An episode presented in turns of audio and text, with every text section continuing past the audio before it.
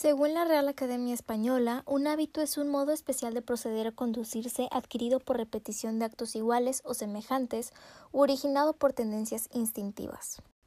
En resumidas cuentas podemos entender a un hábito como aquel conjunto de actividades que realizamos de manera cotidiana y repetidamente, así como el conjunto de actitudes que tomamos frente a las diversas situaciones a las que nos podemos enfrentar a lo largo de la vida. Esto se verá principalmente reflejado en nuestro futuro a través de distintas consecuencias que nos enriquecerán o bien nos favorecerán. Y por el otro lado, de ser negativas las consecuencias, representarán una piedra en nuestro camino.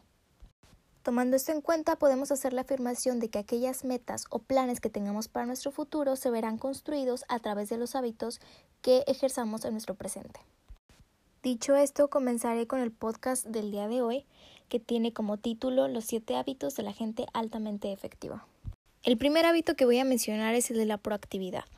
Este se ve estrechamente relacionado con la responsabilidad, pues se dice que una persona proactiva es aquella que asume el pleno control de su conducta de forma activa.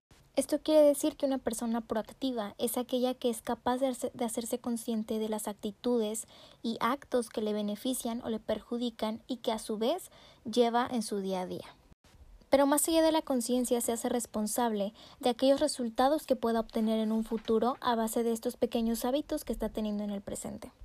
Y que por lo tanto comprende la importancia de construir mejores hábitos en su presente para obtener mejores resultados en su futuro. Se dice que al convertirse en una persona proactiva te llevará a acercar a la libertad, pues comprenderás que el único responsable de lo que pase o no pase en tu vida eres tú mismo y te desapegarás de la errónea idea de que las consecuencias que puedas obtener en un futuro son a su vez consecuencia de los actos de otras personas, pues el único responsable de su propia vida eres tú mismo. El segundo acto es el de empezar con un fin en mente. Este hábito te acercará al liderazgo personal, pues constantemente te verás impulsado por aquellas metas a las que deseas llegar y a largo plazo generará una visión que te llevará a reconocer el sentido de tu vida, o por lo menos aquel sentido que deseas darle a tu vida.